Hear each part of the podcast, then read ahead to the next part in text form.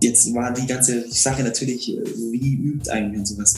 Ich kann dir genau sagen, wie ich was aufteile, wie ich übe, was für Tonhalter und sowas. Aber ich glaube, im Endeffekt, am Ende des Tages zählt einfach nur die Einstellung, dass man es macht. Die Stunden, die man da investiert, sind nie verloren. Alles addiert sich da auf. Klar gibt es mal Stunden, die sind Quatsch, aber die waren schon für irgendwas gut. Und wenn man jetzt genau einen Übelplan befolgt hat, wo man sagt, du darfst aber heute nur diese drei Stunden machen und du darf nur das vorkommen, obwohl du vielleicht Lust gehabt hättest, vier oder fünf Stunden zu machen. Und vielleicht wären die letzten zwei Stunden Quatsch gewesen, weil man einfach irgendein Konzert durchhupt, mehr schlecht als recht.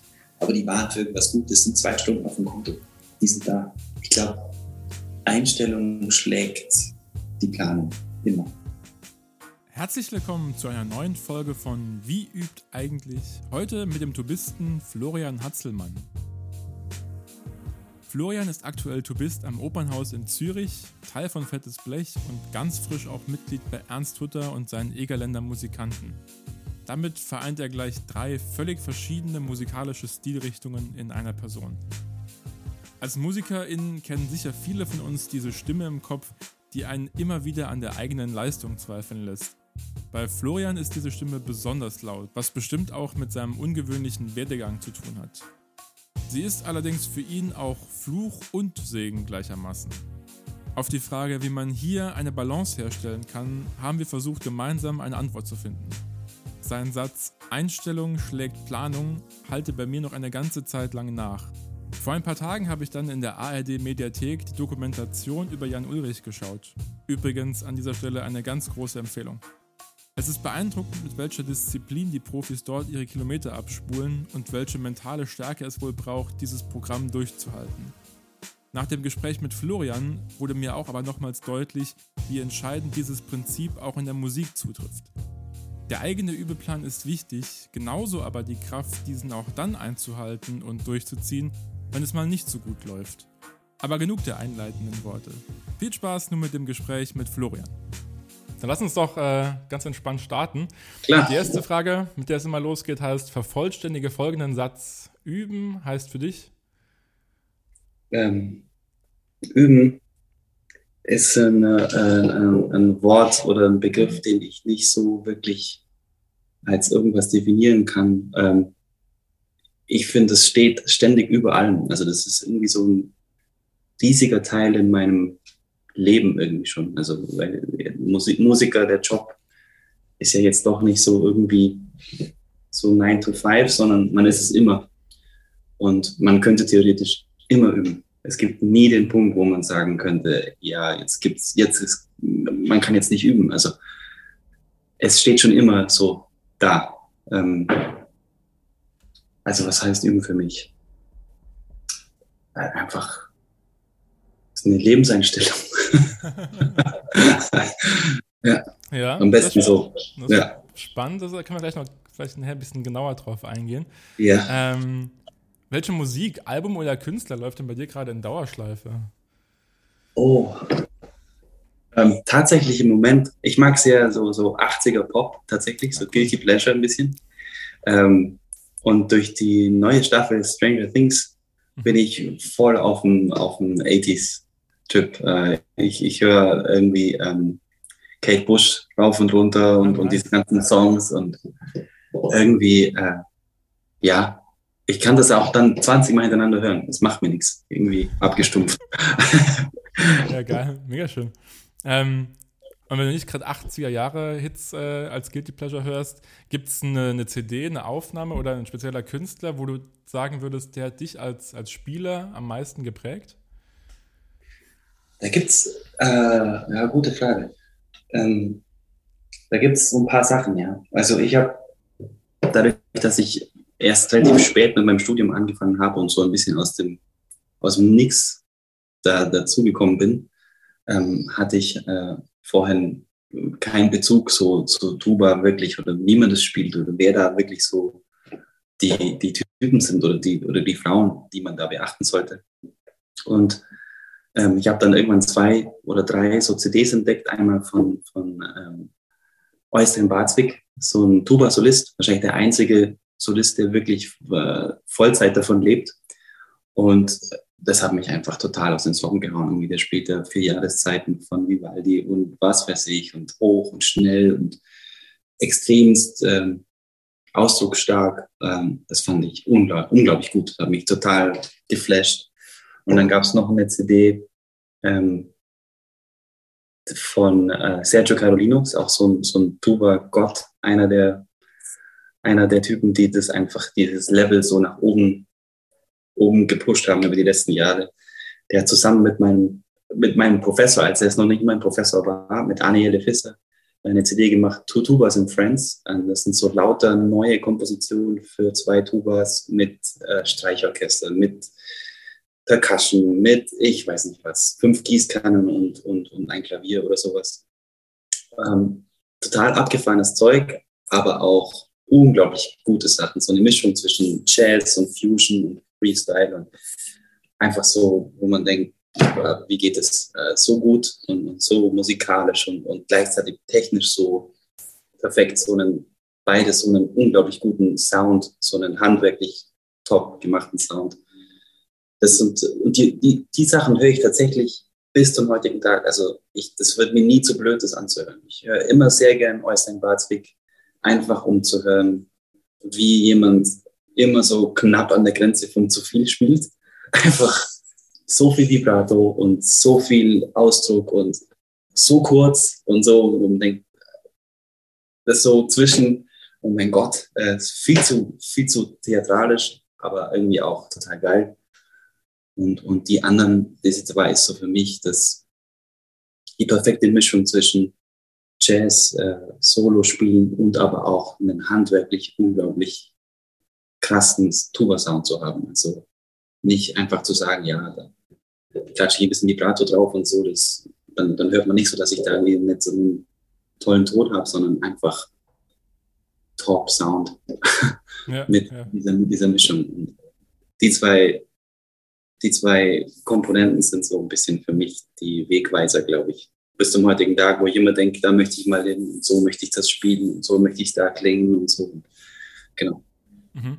Ist dann auch dann die, die, die, eine Aufnahme von deinem Professor auch dann sowas, was dich in deinem Weg bestärkt? Weil du bist ja auch so ein, so ein, so ein Genrewandler so ein bisschen. Ne? Du bist im, im Züricher Opernhaus als Solotubist und trotzdem machst du auch fettes Blech so Sachen und so. Das ist ja schon dann auch so, das eine ist eine ganz andere Ecke als äh, die, die Solotuba in der Züricher Oper.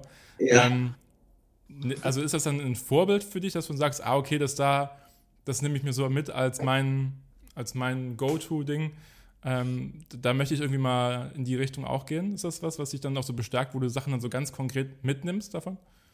Ähm, das, ich weiß nicht genau. Mein Ding ist ja, dass ich, ich bin ja zuerst eigentlich nur in der Blasmusik groß geworden. Also wirklich ganz hardcore Blasmusik. Wirklich nur Polka, Walzermarsch, auch keine symphonische Blasmusik, so nichts. Und dann eben erst zum Tuba-Studium gekommen. Das heißt, ich habe das eigentlich alles vorher schon gemacht. Das Klassik ist das Letzte, was dazugekommen ist.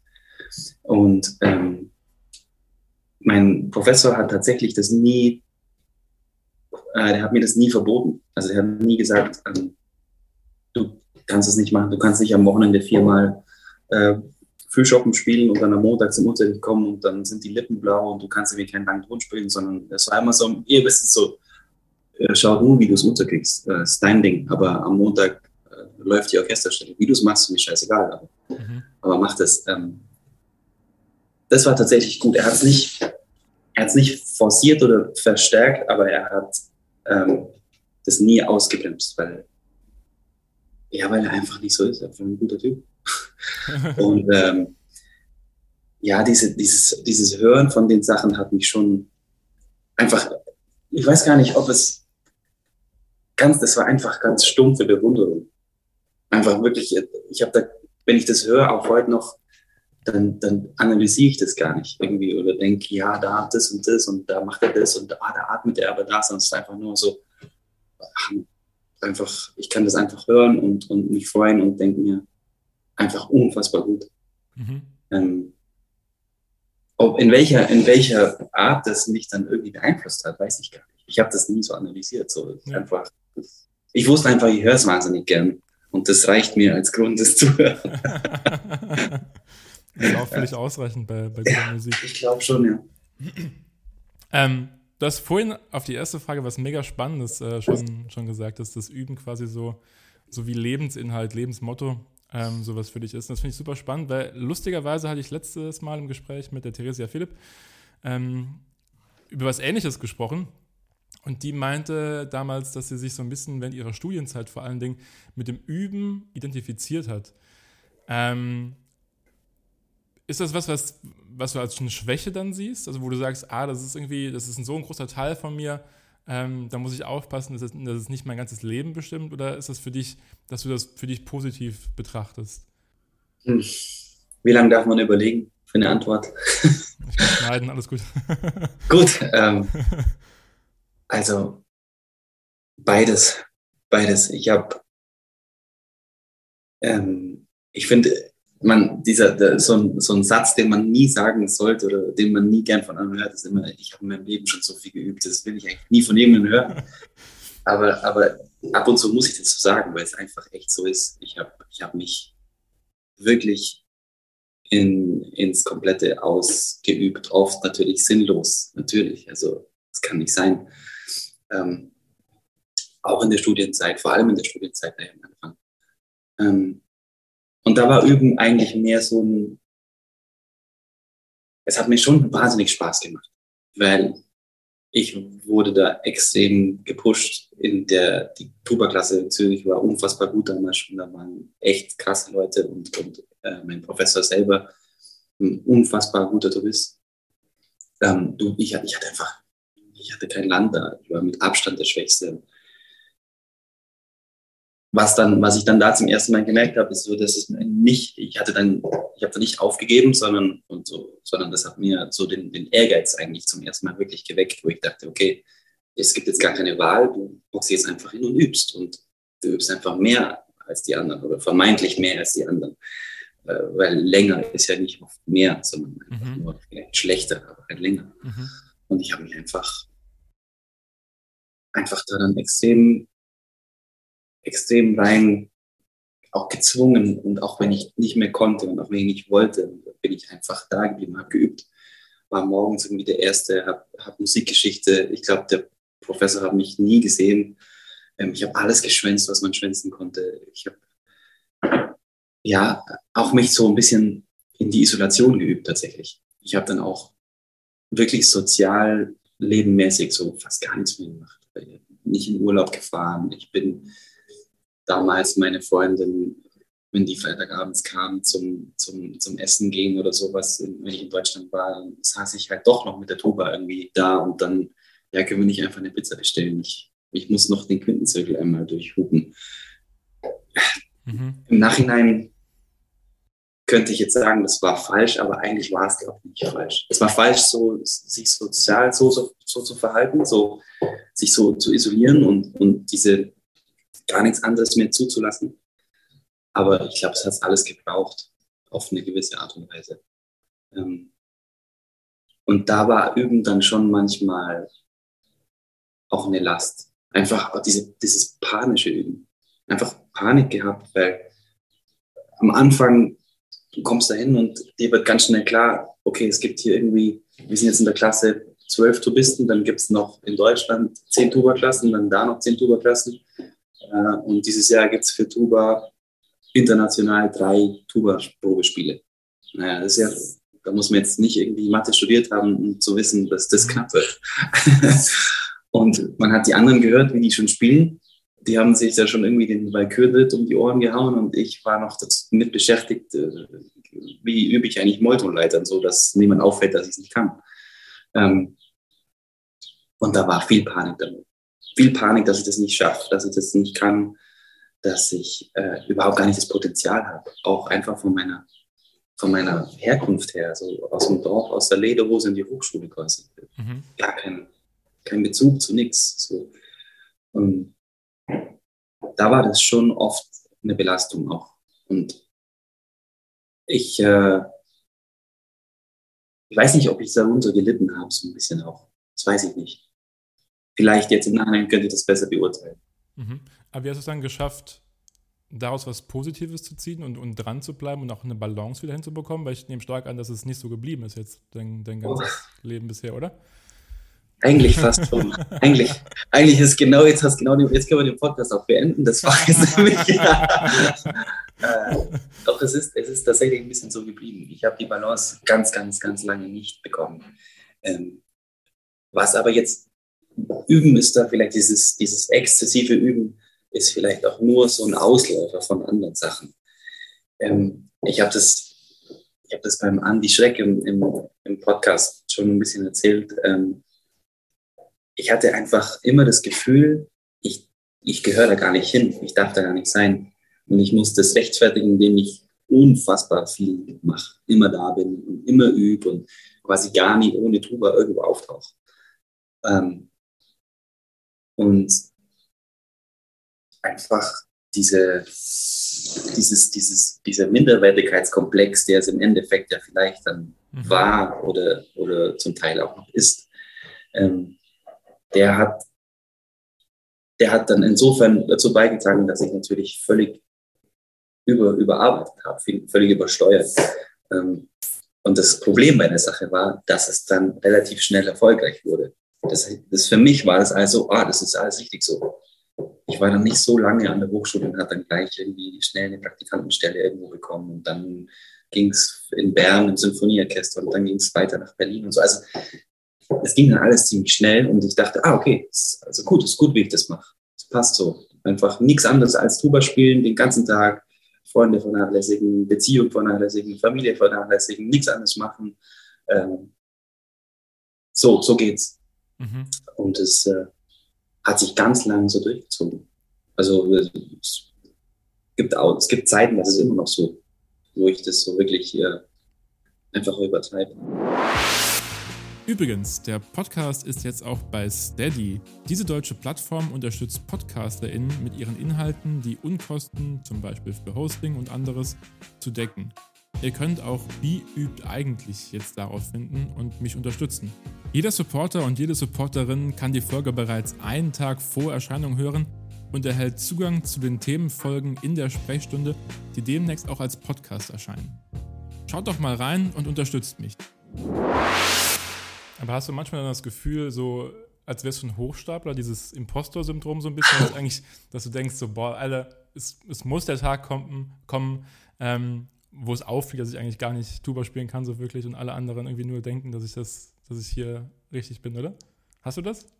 Ähm, ich weiß nicht, ob es, ob es das ist, was, was du damit meinst, aber ich habe manchmal so wirklich, also so Momente, äh, in denen ich das ganz genau benennen kann. Wir spielen irgendwas im Orchester und ich habe da jetzt was, eine Phrase mit, vielleicht mit den Konterbässen und sowas.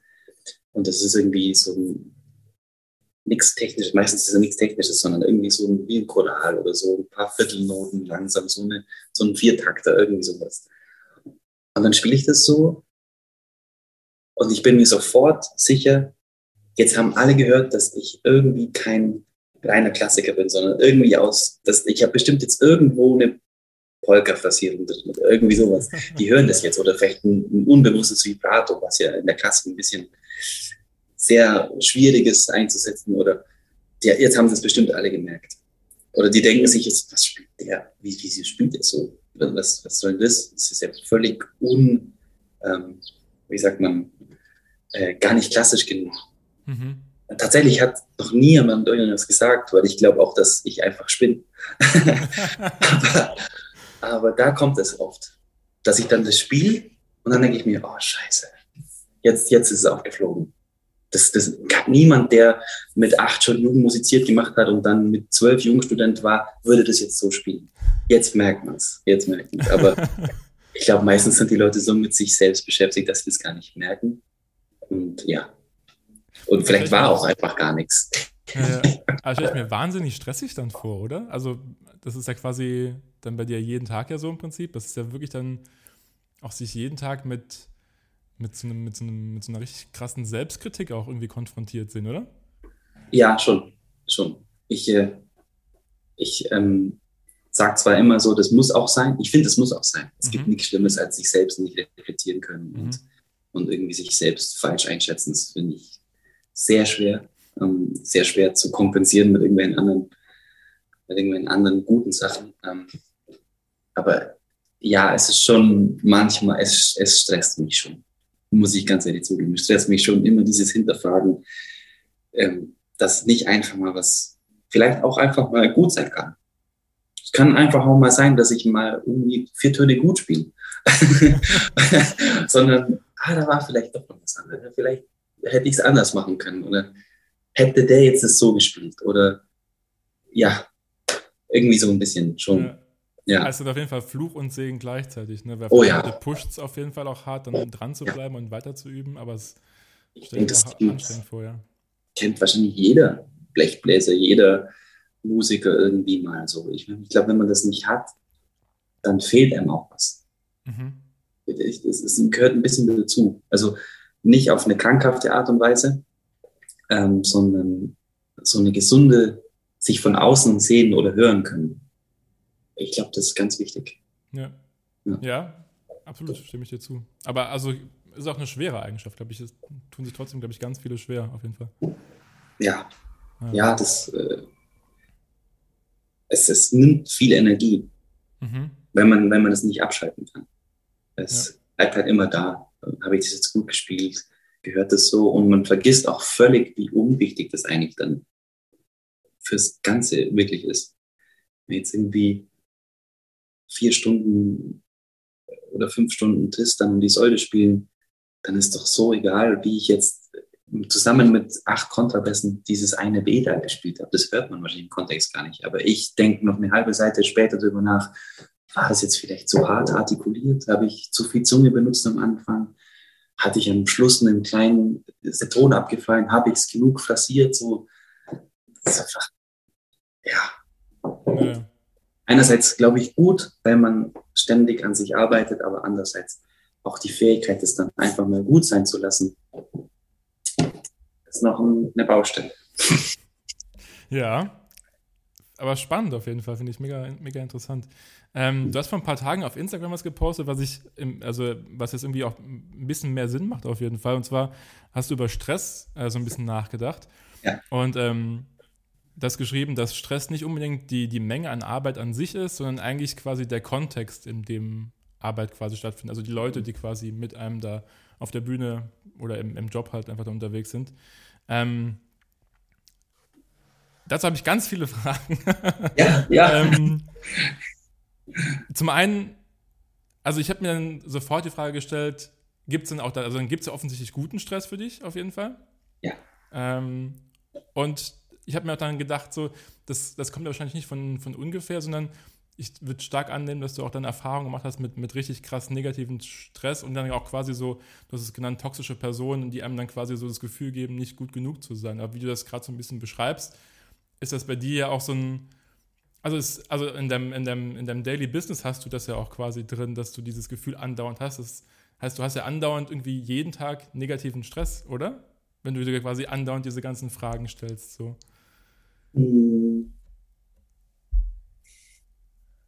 Jeden Tag negativer Stress klingt sehr schlecht. ähm,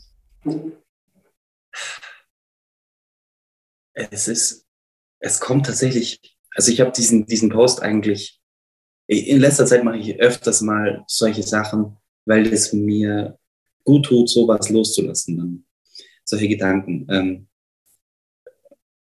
und ich eben auch merke, dass ganz viele andere Musiker darauf reagieren und sagen, ja, kenne ich und, und, und auch oft so, was, du, du hast es, du, du bist doch, kannst dich doch glücklich schätzen, sitzt da im Opernhaus, ist ein super Orchester, alles läuft doch, also nee, nee, ähm, und es, es tut ganz gut, das so ein bisschen, irgendwie hat man das Gefühl, wenn man es dann da reinlegt, dann ist es auch ein Teil dann weg, so, es ist aufgeteilt auf viele Sachen und so. Das tut mir momentan ganz gut. Ähm, und ich habe natürlich da Erfahrungen in Sachen äh, negative, negativer Stress, mit negativen Leuten auf der Bühne zu sitzen oder mit Leuten, die einfach, wo man, die man, die man persönlich einfach nicht versteht. sagen es mal so, es sind deswegen natürlich keine schlechten Menschen, aber man versteht die Persönlichkeit nicht. Und dann, ich habe dann gemerkt, wie schwer mir das fällt, dann mit den Menschen Musik zu machen, weil das Musik ja doch was sehr, sehr Persönliches ist und auch sehr viel mit Antizipation zu tun hat, sich ein bisschen in den anderen reinversetzen. Was macht er jetzt? Wo fängt er an zu spielen oder so? Und wenn man eine persönliche Abneigung hat, fällt es sehr schwer. Ähm, und ich glaube, da kommt dann das, mein Ding ein bisschen, dass ich das nicht abgrenzen kann, dass ich nicht das Persönliche dann manchmal vom Job abgrenzen kann und einfach sage, ich lasse diese ganzen anderen Sachen weg und, und konzentriere mich jetzt eben nur auf das mit der Person oder den Personen, das muss ja nicht nur einer sein, Musik zu machen oder für den Musik zu machen oder was auch immer. Mhm. Das ist ein bisschen schwer. Ähm, und das ist natürlich dann Stress. Das ist sowas, eine, eine, eine, Vorstellung, die man irgendwie, das muss jetzt gar nicht bei mir im Opernhaus sein, Gottes Willen. Ich habe hab sehr nette Kollegen, wirklich. Ähm, aber woanders, wo man merkt, irgendwie, das, da passt was nicht. Das sind unglaublich lange Stunden. Wenn man da sitzt und man bekommt einfach auch so gar kein Feedback von jemandem. Man sitzt da und es kommt keine Reaktion. Dann weißt du nicht, findet er das jetzt einfach scheiße, was ich mache, oder hat er einfach keinen Bock, oder überlegt er, was er heute Abend isst. So, das sind ja alles so Möglichkeiten. Ähm, und dann wird's, dann wird's schwer, so manchmal, sich da nicht davon beeinflussen zu lassen. Mhm. Und ja, ich meine, jeder hat schon mal wahrscheinlich eine negative Erfahrung gemacht, wenn man Musik macht. Äh, Musik, so eine, eine, es gibt natürlich alles voller Egos. Und es gibt bessere Egos und es gibt schlechtere Egos und es gibt nettere Menschen und es gibt weniger nette Menschen. Und es gibt von allem Leute, die trotzdem sehr gut spielen können. Und man trifft auf alle möglichen Personen. Man trifft auf Leute, die, die spielen fantastisch, aber sobald die das Instrument weg haben, sind es einfach komplette menschliche Mülltonnen. Das gibt's. Äh, und andersrum genauso. Jemand, der vielleicht gar nicht so gut spielt, ist unglaublich nett. Und mhm. dann spielt man lieber mit dem vielleicht, als mit dem, der unglaublich gut ist. Ähm, ich, ja, es, es, ist eine schwierige Frage. Es ist so, deshalb habe ich das, diesen, dieses Ding auch auf Instagram so ein bisschen gepostet, weil das einfach mir im Kopf rumgeht. So, wie geht man damit um? Lässt man dann zugunsten der Qualität das Menschliche weg? Oder wird die Qualität besser, wenn man sich menschlich versteht? Das ist die Frage. Aber dann hat man natürlich wieder die musikalischen Grenzen. Also am besten sind die Leute, die sehr nett sind und sehr gut spielen. Punkt.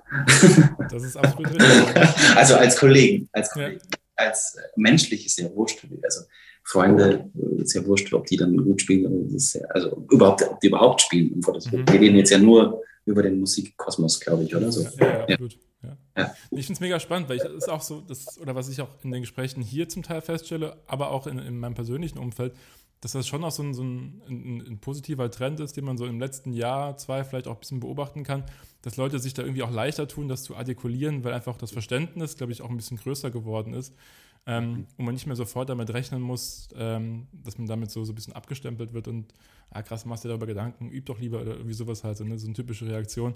Ähm, und das finde ich eigentlich mega schön, deshalb fand ich es mega bemerkenswert, weil es, ich finde, es kostet trotzdem immer Überwindung auch noch, sowas zu schreiben.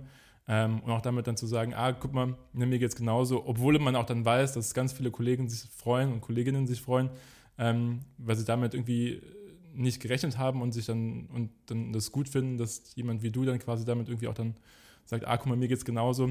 Das, uns wahrscheinlich geht's allen und so. Das ist ja wahrscheinlich so die unterm Strich, was bei rumkommt, ne? Ja, ich gehe ich gehe stark davon aus. Es hat mir auch diese die Reaktion so von meinem Umfeld im Orchester gezeigt. Kam neulich irgendwie ein, ein Bratscher zu mir von, aus dem Orchester, ein super Typ, mega erfolgreich, so hat alles, was man, alles läuft, alles top so und sagt zu mir, hey, ich wollte dir nur sagen, ich habe auch ständig diese Panikattacken. Es passiert mir ständig. Und es mhm. ging schon so weit, dass ich, dass ich zu Hause geblieben bin oder dass ich dachte, ich sterbe jetzt und sowas. Und es, es, es ist einfach so. Ich glaube, jeder, jeder kennt das irgendwie und ich, ich will mich jetzt gar nicht, überhaupt nicht irgendwie aufspielen hier als, als äh, oh, Gottes Willen, so Missionar und so, überhaupt nicht. Ich habe selbst viel zu viel ungelöste Kacke, äh, um, Entschuldigung, darf man Kacke sagen? Ja, klar. Ja, gut. Oh, so viel, viel, zu viel ungelöste Kacke, um, um jetzt da irgendwie Ahnung zu haben, wie man das löst. Ich, keine Ahnung, keine Ahnung. Ich habe nur gemerkt, dass es mir gut tut, wenn ich das sage und wenn dann plötzlich die Leute kommen und sagen, es geht mir genauso, dann ändert sich immer noch nichts für mich an der Einstellung zum Üben und dass man, du hast es gerade ganz gut gesagt, halt doch mal die Klappe und geh lieber üben.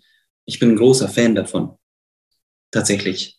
Einfach mal, viele Sachen erledigen sich dadurch, indem man einfach in Aktion tritt. Und dass man, bevor ich jetzt alles zerdenke, dann nimm doch dein Instrument und setz dich hin und, und, und, und üb stumpf mal ein paar Tonleitern.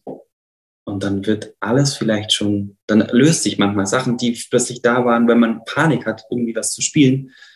Und plötzlich ist es weg. Schon allein dadurch, dass man jetzt was aktiv dagegen tut, dass man einfach sich mit dem Ding auseinandersetzt und sich hinsetzt und spielt, wenn man weiß, in der Zeit tue ich quasi was dafür, dass diese, diese, dieses Risiko, dass ich jetzt was falsch machen könnte, eigentlich kleiner wird. Mhm. Ähm, und das hilft, mir hilft es oft.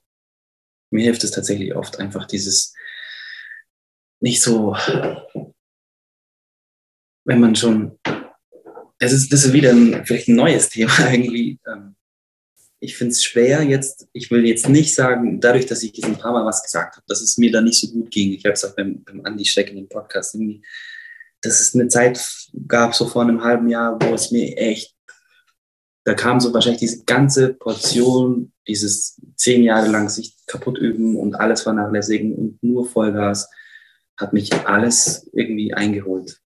Ähm, und da ging es mir nicht so gut. Und ich ähm, ähm, will aber jetzt nicht sagen, dass man immer total nur extremst vorsichtig sein muss und sich ja nie zu viel zumuten muss. Ich bin sogar im Gegenteil der Meinung, diese, diese Form des, des sich an die Wand üben, ich glaube, das sollte jeder, der das ernsthaft macht oder der irgendwo hin möchte, man muss es mal machen. Was meinst du mit an die Wand üben, quasi bis an seine eigenen Grenzen gehen oder die Grenzen, die jemand anders einem quasi da zeigt? Ähm, beides, dass man sich selbst total zerstört, klingt jetzt zu hart, aber dass man selbst einfach mal sich so so viel an sich arbeitet oder an dem Ding sich so auch überarbeitet, dass man an diese Grenze auch mal kommt und die auch mal auslotet, vielleicht nach oben ein bisschen verschiebt. Weil ganz am Ende, unterm Strich, kann ich natürlich schon sagen, jetzt in der Position, in der ich schon eine Stelle habe und so, und es eigentlich so ein bisschen alles in trockenen Tüchern ist, ja, pass mal ein bisschen auf, mach mal ein bisschen weniger. Aber ich denke mir manchmal, hätte ich eine Stunde oder zwei Stunden damals pro Tag weniger gemacht, weiß ich nicht, ob ich heute da wäre. Das weiß ich nicht, das kann ich dir nicht sagen. Vielleicht, aber vielleicht auch nicht. Und ich, und es wäre, es wäre, es wäre sehr schade, wenn es an dem gelegen hätte, dass ich zu schnell sage, oh ja, ich glaube, das wird jetzt stressig. Das mache ich jetzt nicht mehr. Nee, ich lieber mal weniger, lieber mal zwei Wochen Urlaub. Aber das ist auch wieder dann der gute Stress, ne? Du hast ja vorher gemeint, es gibt dann auf jeden Fall auch diesen guten Stress und das, also das eine ist ja quasi dann auch zu sagen, ähm, ich gehe an diese eigene Grenze, weil ich weiß, hier in, in meinem Überraum, das ist irgendwie so ein, so, so ein Safe Space für mich und ich weiß, okay, da kann ich auch diese Grenze ausloten, ohne zu wissen, dass das negative Konsequenzen hat. Und das andere ist ja wirklich dann auch, weiß ich nicht, dann vielleicht beim, beim Probespiel oder ähm, wenn man irgendwie Aushilfe in einem Orchester ist und, und da quasi die Grenze von außen, von Kollegen irgendwie gespiegelt zu bekommen und zu sagen, ah, ey, Junge, das da war nix. Und das ist ja quasi das Toxische, was du, glaube ich, oder du hast ich verstanden auf jeden Fall, ne? dass das von Kollegen so ein bisschen, dass das so ein bisschen, ähm, dass man da so ein bisschen so ein, so ein, negatives Feedback beziehungsweise kein Feedback kommt und das dann die, die Arbeitsstimmung irgendwie schwierig macht, ne? Also das ist nur, auch das ist nur, es ist eigentlich nur ein Aspekt. Eigentlich ist es mehr tatsächlich das auch vielleicht abseits der Bühne dann, so ein bisschen das, einfach das Menschliche. Mhm. Ich finde es, wenn man jetzt, wenn man jetzt den Orchesterjob betrachtet, da ist es vielleicht manchmal ein bisschen einfacher, das auszublenden, weil man von Anfang an weiß, das sind alles Leute, die haben hier mal ein Probespiel gewonnen, mit denen hätte ich wahrscheinlich nichts zu tun, wenn ich nicht da wäre. Und wir müssen auch nicht irgendwie zusammen in Urlaub fahren und so. Und ich bin auch nicht, ich bin freiwillig hier, aber auch nicht freiwillig. Das ist mein Job. Und wenn die Konstellation halt jetzt einfach so ist, dass der und der jetzt neben mir sitzt, dann ist es jetzt so. Und dann ist es manchmal auch ein bisschen einfacher, so das Visier nach unten zu klappen und zu spielen und zu sagen, okay, jetzt machen wir das Beste draus und es wird gut und das, meistens ist auch alles gut. Also wir reden hier über, das ist wirklich äh, Jammern auf hohem Niveau. Also das, ich habe jetzt bei mir wirklich keinen um mich herum, den, wo es überhaupt nicht funktioniert oder wo, wo mhm. man sagen würde, das ist einfach ein totaler Unmensch. Das ist gar nicht. Im Gegenteil, es sind alles sehr nette Leute. Das ist auch nicht so das Ding. Es ist eher so in den Sachen, wo man sich freiwillig bewegt. Wenn man da irgendwann merkt, okay, das geht nicht mehr oder es geht nicht, weil, weil einfach, ja, das, das persönlich nicht funktioniert. Ähm, weil man einfach bemerkt, dass man mit einer oder mehreren Personen so gar nicht klarkommt. So die ganze Art, wie die sind, die ganze Art, wie die sich benehmen, wie die mit anderen umgehen, wie und das hemmt und blockiert. Und das stresst. Das stresst unge ungemein. Also ich, da gibt es nicht so viele Beispiele bei mir, Gott sei Dank, die ich dir sagen kann. Ähm, und das will jetzt auch gar keine Namen oder das ist auch nicht Sinn der Sache. Aber es gibt im Gegenteil auch viele positive Beispiele. Jetzt, mir ist zum Beispiel, ich habe so eine, mit, mal, mit ein paar Kumpels so eine, so eine, äh, so eine Tanzelmusik gegründet, die Mardermusik. Ähm, einfach aus Spaß. Einfach nur aus Spaß. Da gibt es kein, keine Verpflichtung, kein, wir haben kein, äh, keiner muss davon leben, das ist für alle irgendwie das Hobby. Ähm, und da, da ist mir nichts zu weit oder zu blöd oder, oder das ist nie Stress. Also da geht man einfach hin, da, da, da spielt man und das dann auch wurscht. Und es sind halt irgendwie, wir waren eben gestern, äh, Montag, waren wir zusammen äh, auf, einer, auf einer Hütte in, in Immenstadt und haben da einfach den ganzen Tag mal so für uns geprobt und ein bisschen was aufgenommen und so Bilder gemacht und so einfach so als Band, so Bandfeeling weil es gibt es noch nicht so lange und so. Es gab die letzten zwei Jahre auch so eine so einen kleinen Umstand, der das Ganze ein bisschen schwierig gemacht hat. ähm, und da war mir, da fahre ich natürlich auch zweieinhalb Stunden hin von Zürich. Da fahre ich zweieinhalb Stunden hin, dann den ganzen Tag spielen, an meinem einzigen freien Tag. Montag ist immer mein einziger freier Tag, mehr oder weniger in der Oper. Mhm. Und dann da nachts bis um zwei, glaube ich, gespielt für, für drei Wanderer, von denen zwei schon geschlafen haben. Und dann, dann, dann zu sechs in, in, in, in ein Stockbett und dann am Morgen um acht los wieder, so, damit ich am Abend, Nachmittag wieder in Zürich sein kann. Hab mich nur gestresst. Null. Mit anderen Leuten, wenn man da dann, wenn man da dann irgendwie eine Verpflichtung hätte, da hingehen zu müssen, weil man halt schon in der Band ist oder so, das wäre dann, was, das wäre eine andere Nummer. Ich glaube, da wäre ich einfach nur müde, ich hätte keinen Bock, ich wäre auch nicht kreativ. Es war, wir, haben uns da zusammengesetzt am Montag und haben einfach so ein bisschen losgespielt, auch so ein paar Noten angespielt. Und dann, wenn man merkt, die Leute mögen einen und man mag die Leute und es funktioniert und ist auch keiner jetzt plötzlich so irgendwie angepisst, wenn einer mal einen falschen Ton spielt oder wenn ich irgendwie was Falsches spiele. Das gibt alles nichts. Alles das wird weggelacht und so. Das passt.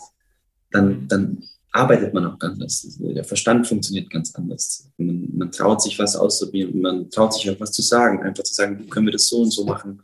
Man muss keine Angst haben, dass man plötzlich irgendwie überfahren wird von, ja, das war meine Idee, ich habe es komponiert. Und also, äh, das ist positiv. Wo es dann doch, es sind dann doch irgendwie 600 Kilometer und stundenlanges Fahren und im Stau stehen und ich weiß es nicht. Und ja, zu sechst im, im, im Stockbettzimmer war ich auch das letzte Mal im Kindergarten. Es ist alles so, es stresst dann nicht. Ja, es ja, macht einfach Spaß, ja, genau. Ja, ne, mega schön auf jeden Fall. Ähm, und das gleiche gilt natürlich, das gleiche gilt natürlich genauso für fettes Blech. Ja. Also wenn, wenn nicht sogar noch mehr. Das sind wirklich, das sind einfach Freunde, das sind meine Freunde. Da ist manchmal auch das, das Musikalische tatsächlich fast weniger wichtig. Mhm. Ich, das sind wirklich Freunde. Und, und, und es macht jeder, jeder Moment mit den Typen macht mir Spaß. Wirklich. Da mhm. gibt es nie, ist mir nichts zu, nichts zu weit, da ist mir nichts zu teuer irgendwie. in der Oper mal einen Dienst zu verkaufen. So ist nix. Das ist alles, also. Und wenn ich eben merke, es kommt auch zurück. Und ja. genau. Das wollte ich noch sagen. Ja, ja mega schön. Also ich finde das, also so, darum geht es ja auch beim Musikmachen, ne? irgendwie auch ja. um, um, Gemeinschaft und sowas. Das ist ja am Ende, warum wir alle mal angefangen haben, ja nicht wegen irgendwelchen anderen Sachen. Ähm, um vielleicht an der Stelle den, den ganz, ganz großen Bogen einmal zu schlagen, ähm, ich habe mich tatsächlich mit Peter Leib, den du ja auch äh, gut kennst, ähm, vor kurzem auch schon mal gesprochen und wir hatten uns da ein bisschen über Arnold Jacobs unterhalten, der bei dir auch gesehen, dass äh, das natürlich logischerweise bei dir auch schon ein paar Mal aufgetaucht ist. Und ähm, da sind wir beide auch auf, auf einen Satz gestoßen, ähm, den Arnold Jacobs schon mal irgendwie in seinem Buch äh, drin hatte. Nämlich, dass man nicht nur das Instrument in der Hand der spielt, sondern auch das im Kopf, dass es ja quasi immer auch um, um mentale Arbeit geht. Und das, das zeigt auch so ein bisschen die, die Tradition von, das, dass das vor 50 Jahren halt auch schon irgendwie ein Thema war, aber halt irgendwie nie so wirklich publik und, und populär geworden ist. Ähm, und um vielleicht an der Stelle das, das Thema mentales Üben und so ein bisschen abzuschließen vielleicht und dann auch auf das Richtige, aufs handwerkliche Üben, das heißt ja, wie übt eigentlich äh, der Podcast? Stimmt. dem Namen hier kurz mal gerecht zu werden. Oh, ich wollte jetzt noch ganz andere Sachen erzählen. okay, aber das, das, ist auch immer, das war ja auch Sinn und Zweck der ganzen Sache. Ähm, würde mich interessieren, einfach abschließend zu dem Thema, ähm, ob du denn auch aktuell gerade mental übst, also ob du bewusst dann auch sagst, okay, ähm, gar nicht mental üben im Sinne von, ich übe Stücke mental, dass du irgendwie das so durchfingerst und durchgreifst, sondern auch dich bewusst mental auf manche Sachen ähm, so ein bisschen einstellst und, und vorbereitest, dass du weißt, okay, das und das erwartet mich da, die und die Umstände werde ich da antreffen und sowas. Machst du sowas oder ist das eher nicht Teil von, von deiner Überoutine und Vorbereitungsroutine bei Sachen? Ähm, doch, ich, ich mache das, aber nicht bewusst. Dadurch, dass ich, um das von vorher wieder äh, herzuholen, dass ich mir sehr sehr schwer tue mit Abschalten, mit das Loslassen, dann geht es, habe ich tatsächlich bestimmte Sachen immer im Kopf. Immer, immer. Und ähm, ein gutes Beispiel war, wir hatten jetzt neulich irgendwie ähm, in der Oper, wir fangen an, den Ring zu spielen. Ähm, und äh, die, erste, die erste Oper war ähm, Rheingold daraus. Und in Rheingold sind zwei Tuba-Orchesterstellen drin, die man im Probespiel oft spielen muss. Eine davon, das ist das Wurmmotiv eigentlich fast immer.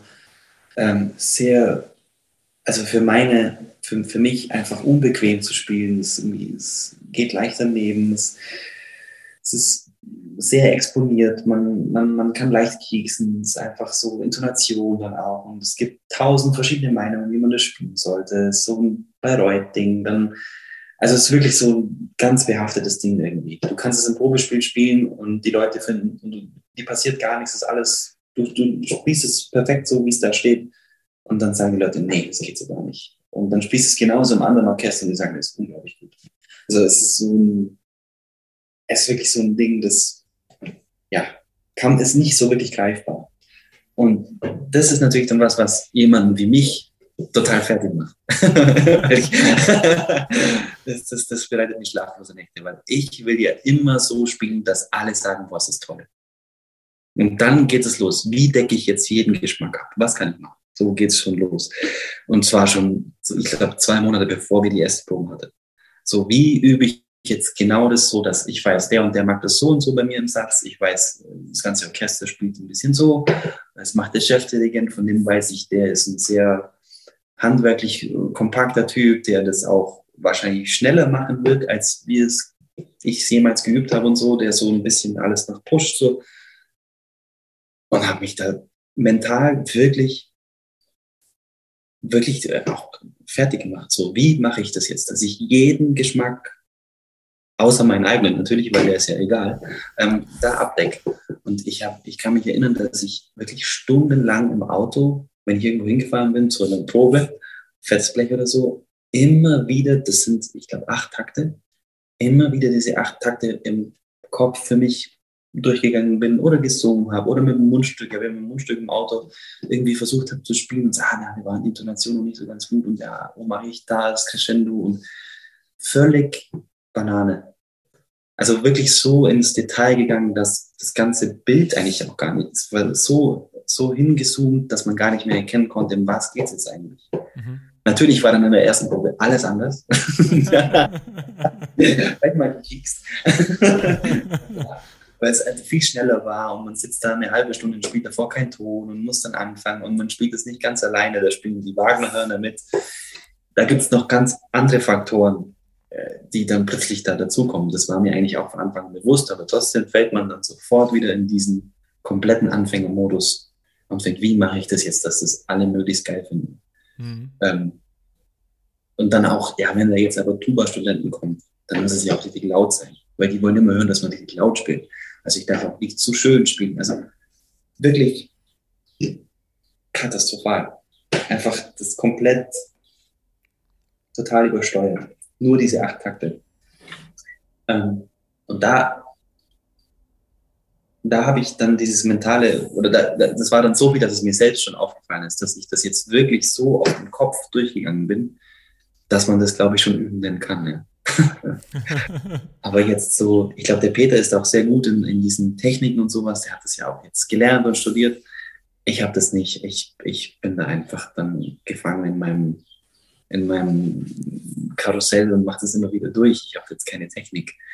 Ähm, sollte ich vielleicht mal anfangen. Ja, aber wie kommst du dann zu einer Entscheidung? Also wie, wie ist die, die Version dann jetzt, die man hört? Also wie kommst du quasi dann zur schlussendlichen Version, wie du spielst? Im Endeffekt wurde mir die Entscheidung ganz einfach abgenommen, indem ich da sitzen musste und das spielen musste mit einem Puls von 120. Da hat man nicht mehr so viel Entscheidungsgewalt, sondern einfach nur, hoffentlich kommen alle Töne.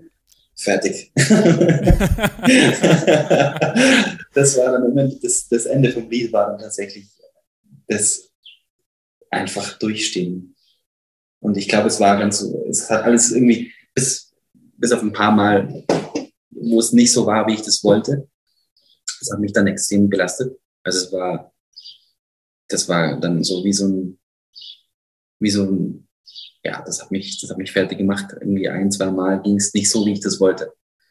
Und dann, das war für mich natürlich Katastrophe. Und ich dachte, die werfen mich jetzt aus dem Orchester. Und das haben alle gehört und morgen steht in der Zeitung und ja, solche Sachen. Ähm, aber im Endeffekt hat es dann schon Spaß gemacht. Es war, es war, es war cool und, und das Feedback war sehr schön. Und das hat mir dann auch geholfen. Und äh, ich denke, dass ich ein paar, ein paar Geschmäcker getroffen habe vielleicht. Dann ist es gut. Dann reicht es schon. und deinen eigenen hoffentlich, oder? Das, das ist sowieso nie. Also das ist sowieso, was heißt nie? Ähm, das ist so, das ist so diese, diese diese Zwickmühle zwischen, ich will perfekt spielen, wenn an das perfekt spielen im Sinne von jeden Ton treffen, nicht kieksen, alles muss Intonation passen, Rhythmus so ist. Ich will perfekt spielen und wenn es dann aber so mal war, dass es wirklich alles gepasst hat, also aus meiner Warte, wo ich dachte, das alles funktioniert, dann war so, so es ging so fünf Sekunden, boah, es war gut und dann ging es sofort los, ja, aber dann war wahrscheinlich zu wenig Risiko dabei. Dann hast du wahrscheinlich mit zu wenig Eiern gespielt dann war es wahrscheinlich zu langweilig gespielt, weil sonst wäre es nicht perfekt gegangen. Und dann sind wir wieder am Anfang. ja, krass. Ähm, also mega spannend auf jeden Fall. Super. Also danke für die Ehrlichkeit. Also ich finde es mega interessant auf jeden Fall. Ähm, ich glaube, wir könnten noch Stunden jetzt über, über mentales Üben und mentale, mentale Arbeit und sowas reden. Also, da bin ich schlecht leider, da weiß ich zu wenig. Nee, aber also es ist trotzdem mega spannend, jetzt zuzuhören, glaube ich. Ähm, na, vielleicht, um noch dann jetzt wirklich den, den Bogen zum konkreten Handwerklichen zu schlagen. Ähm, mhm. Du hast vorhin relativ am Anfang äh, auch was Spannendes gesagt, und zwar, dass du in der Zeit, als du so richtig viel geübt hast, ähm, und dann quasi dich in dieser Flucht nach vorne, in immer mehr üben, immer mehr üben, ähm, so ein bisschen äh, dich da reingesteigert hast. Ähm, kam, kam, mir so ein bisschen die Frage auf, dass ja mehr, mehr, mehr nicht immer auch dann gleich immer gleich gut ist ähm, sondern im besten Fall hat man irgendeine Art Konzept.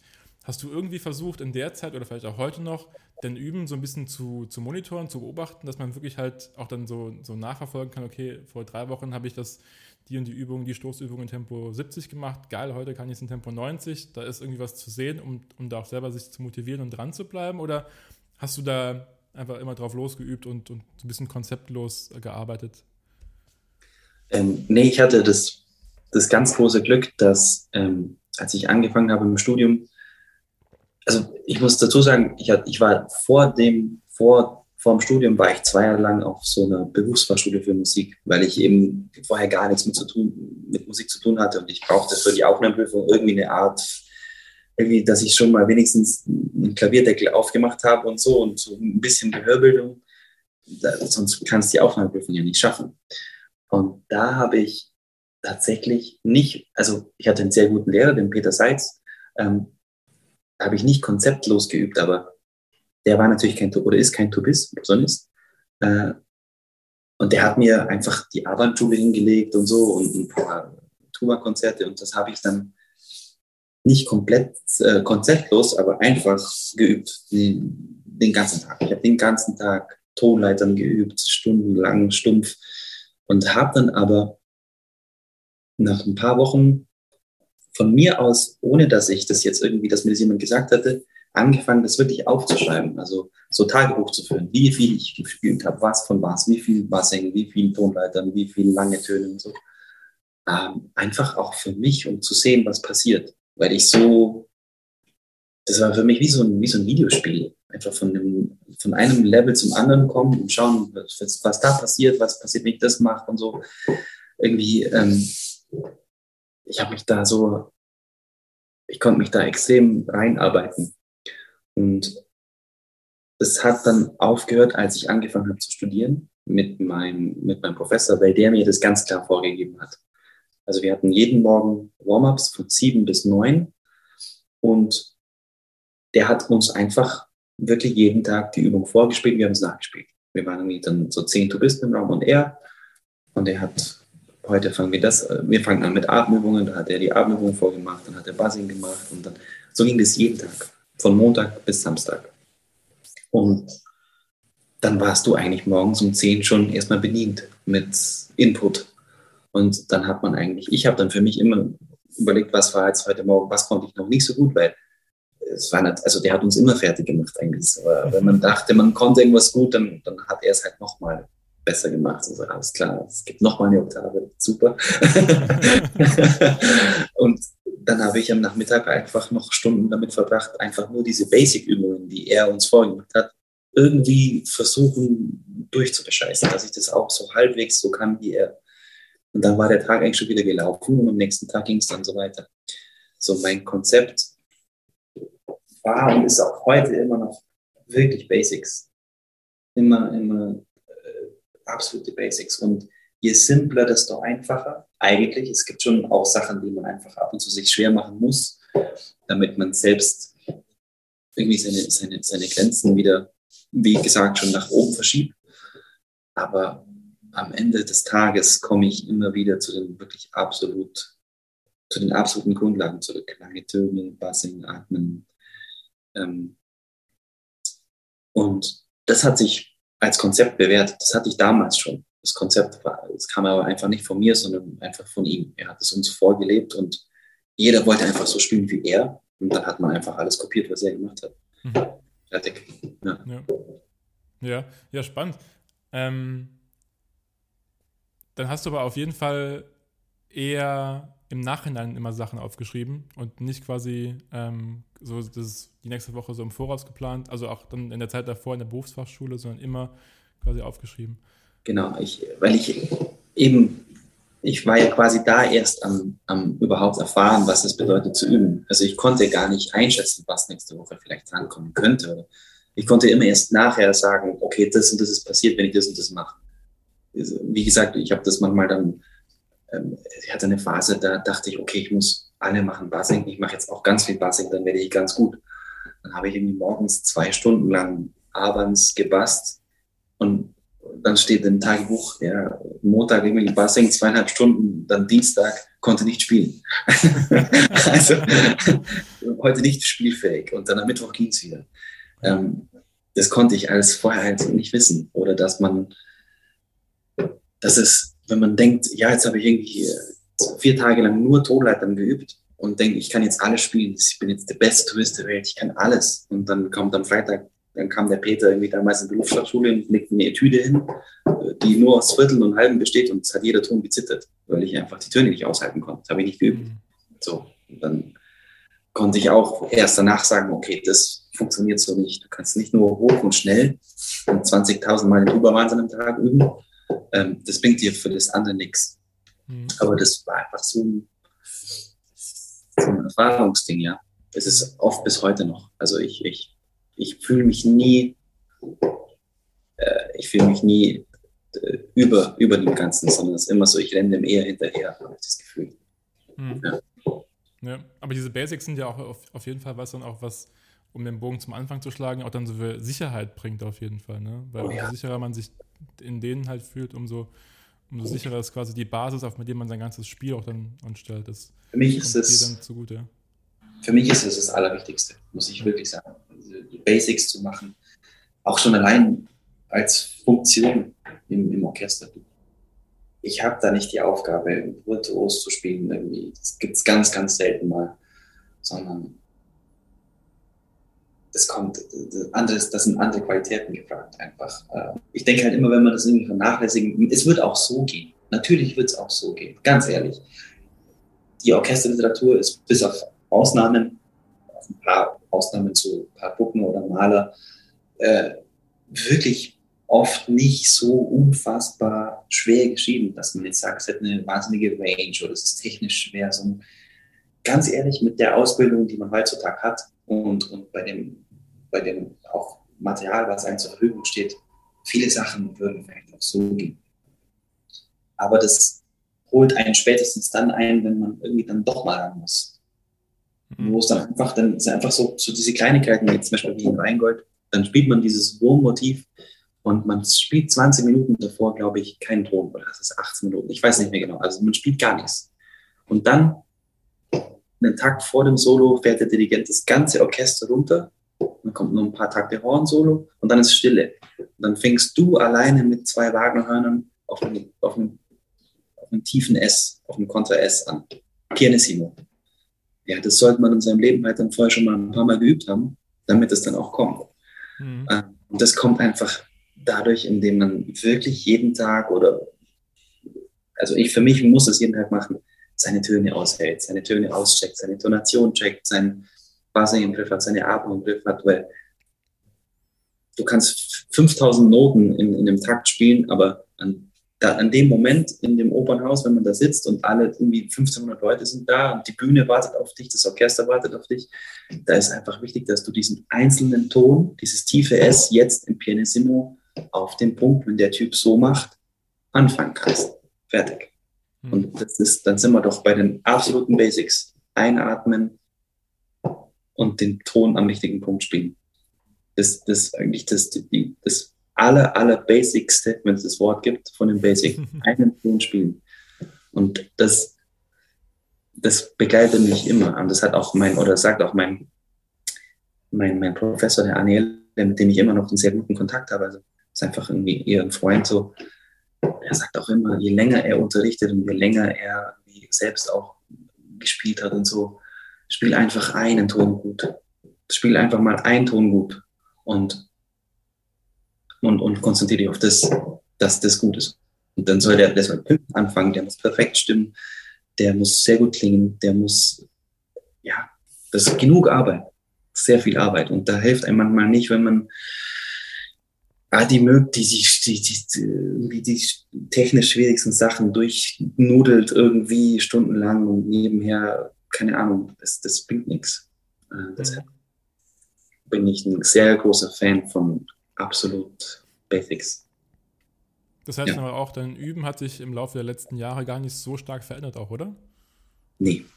Nee, tatsächlich nicht. Weil ich, das, weil ich auch nie das Gefühl habe, dass ich das jetzt kann. Mhm. Und es ist auch nicht so. Es ist ja nicht so, dass es bleibt. So eine Tonqualität für, für Tubisten, wahrscheinlich für alle Blechbläser, aber vielleicht ist es für Tubisten nochmal ein besonderer Fetisch. die Klangqualität, ähm, die bleibt nicht. Also du, du merkst, du kannst ganz genau merken, wenn du, wenn du zu einer gewissen Zeit topfit bist und wirklich on point bist und, und, und alles auf dein Üben abstimmst und dann klingst du anders, als wenn es halt so diese, sagen wir mal, 80 Prozent Alltagsfähigkeiten da sind, die man halt so hält im Sommerurlaub mit jeder, jeden Tag eine Stunde üben, so ein bisschen, dass man nicht ganz die Griffe verlernt, so. Das ist noch was anderes. Und die, die, und man will das dann immer haben. Mein, mein Ding ist ein bisschen, ich hatte es ein paar Mal, dass ich wirklich so fit war, dass ich dachte, wow, das, das klingt jetzt wirklich gut. Irgendwie mit der, mit der B-Tuba oder so. Man spielt dann einen Ton und denkt, okay, ja, genau so will ich das haben. Das ist überall, es ist riesig, es ist fett, es ist nicht irgendwie aggressiv, es ist einfach ein ganz extrem dicker, warmer Klang. Und wenn du das dann einmal hattest, oder bei mir ist es so, dann willst du das immer haben. Mhm. Und du weißt aber auch, das bedeutet unfassbar viel Arbeit, dass ein Ton einfach so gut klingt. Da muss alles drumherum auch passen.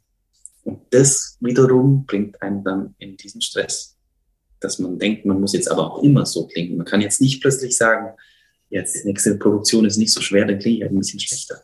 Was würden denn die Leute denken? Ja.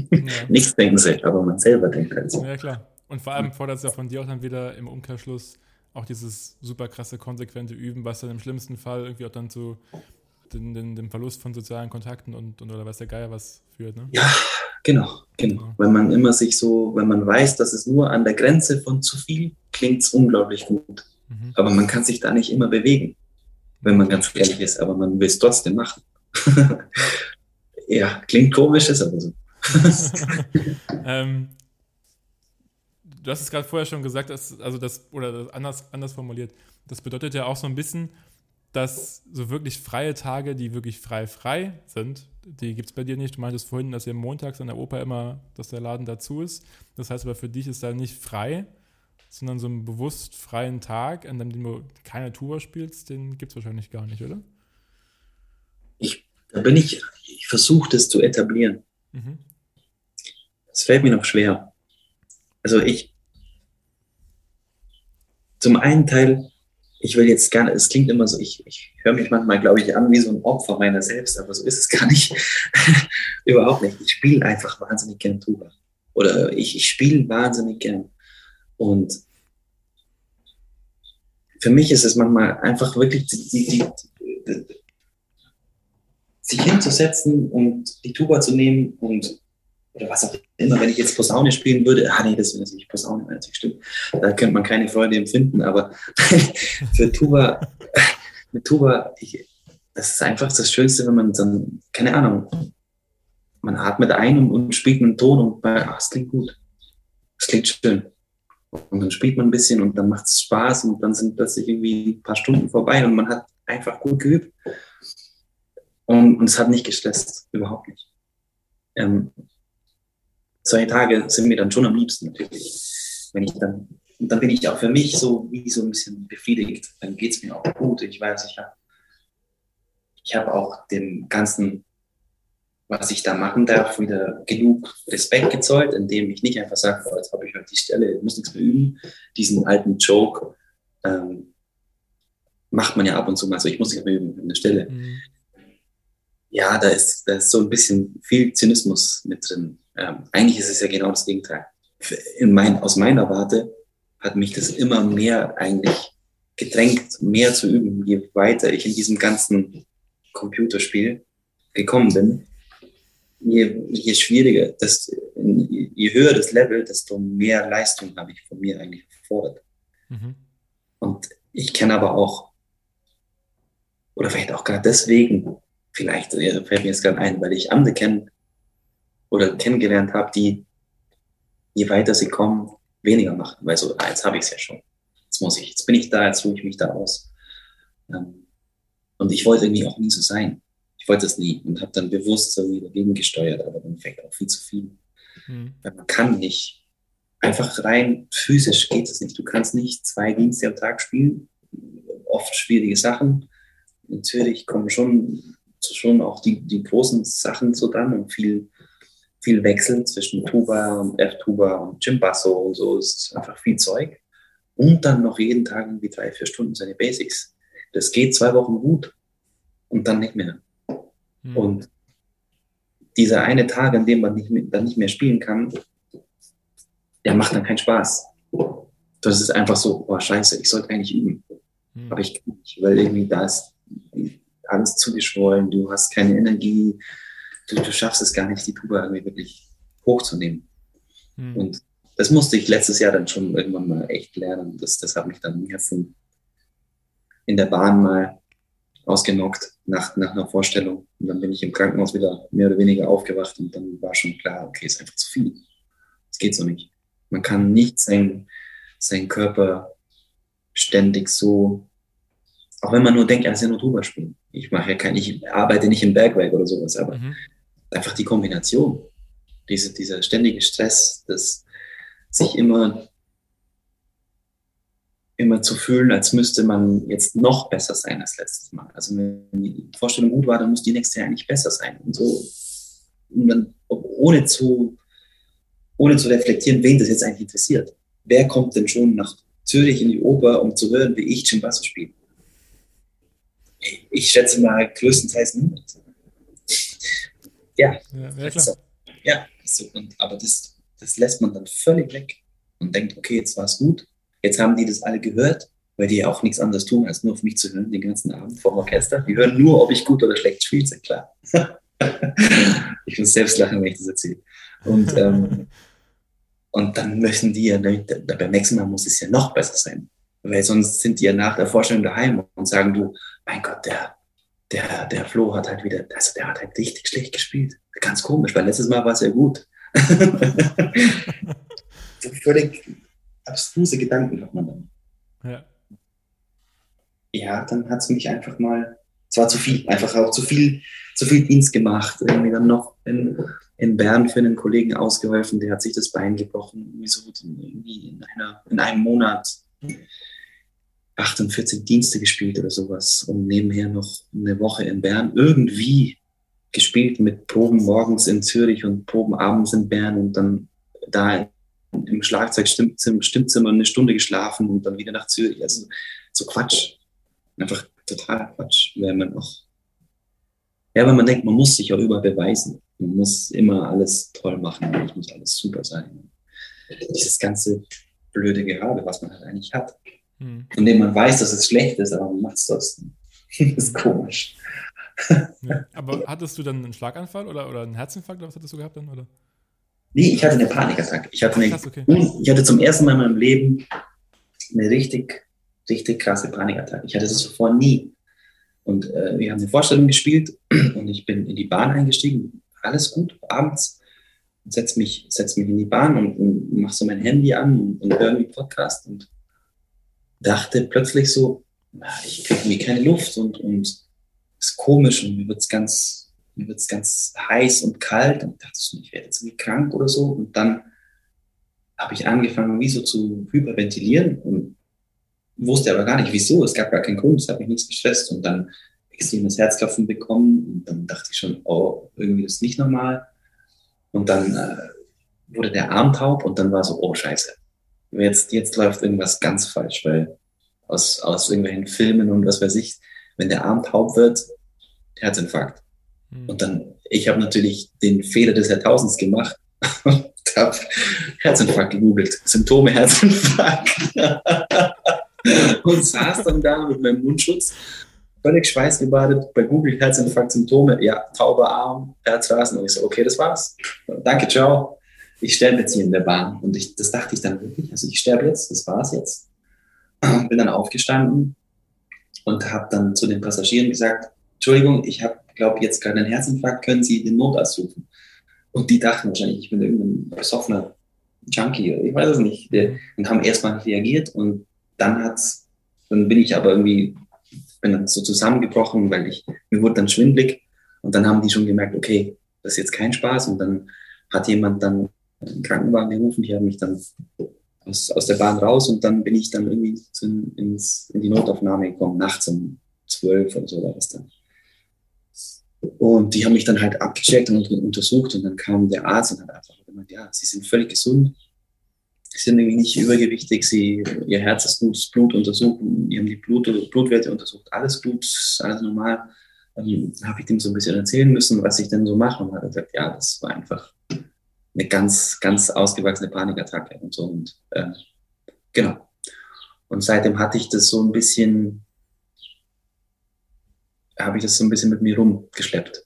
Auch jetzt noch ab und zu, es wird weniger langsam, aber dass es dann so plötzlich kam oder kommt auch während dem Spielen. Mhm. Und dadurch, dass ich weiß, dass ich eigentlich gesund bin, kann ich es immer gut weg, wegdenken und wegatmen und so. Aber es schon, ich merke jetzt schon, dass es diese ganze Überlastungsphase aus den letzten Jahren, es ging irgendwie alles viel zu schnell auch bei mir, dass ich das jetzt oder halt, dass ich das so ein bisschen recht, wenn man das so sagen darf. Mhm. Genau. Aber auf jeden Fall noch sehr geistesgegenwärtig von dir, dass du noch dann Passagiere informieren konntest, dass die dann entsprechend reagieren konnten, auf jeden Fall. Ne? Also ich meine, es ja auch dann, wenn wir Glück gehabt, auch dann noch letztendlich. Total. Ne? Also Total. Also ich, ich, ich wusste auch nicht mehr, was ich sonst machen soll. Hm. Also es war irgendwie, die Bahn war mitten, eben, ich habe da schon da gewohnt, wo ich jetzt wohne, so ein bisschen außerhalb von Zürich. Die Bahn war irgendwo zwischen, irgendwo zwischen zwei Ortschaften. Es war nicht irgendwie ein Bahnhof in der Nähe. Und ich dachte, das Einzige, was ich jetzt noch machen kann, weil ich mir in dem Moment wirklich sicher war, das war's jetzt. Also ich, du hast dann so, du bist so überzeugt davon, du sitzt. Mhm. Ich dachte nur noch, was? wirklich, jetzt, jetzt sterbe ich da nachts um elf in dieser scheiß Bahn in der Schweiz. Wirklich? Also, passt das jetzt? Echt? Wow. bravo, bravo, gut gemacht. Ähm, und dann, äh, ja, man, mir blieb da nichts anderes übrig, als einfach zu sagen, Entschuldigung, ich glaube, ich habe jetzt gerade einen Herzinfarkt. Können Sie bitte, ja, also, ja, komisch im Nachhinein. Ja. Also, wirklich komisch. Ja, heftig, krass, ja ja, ich glaube, viele Leute haben das irgendwie so eine Panikattacke. Aber wenn du das halt nicht kennst und nicht darauf vorbereitet bist, dann überrollt dich das. Mhm. Also das, du hast gar keine Ahnung, was passiert. Wirklich so, kannst du es überhaupt nicht einordnen und, und das, schlimmste Gefühl, das man sich vorstellen kann. Also aus, für mich jetzt so nicht, was man sich überhaupt vorstellen kann. Da gibt es viel schlimmere Sachen, wirklich. Mhm.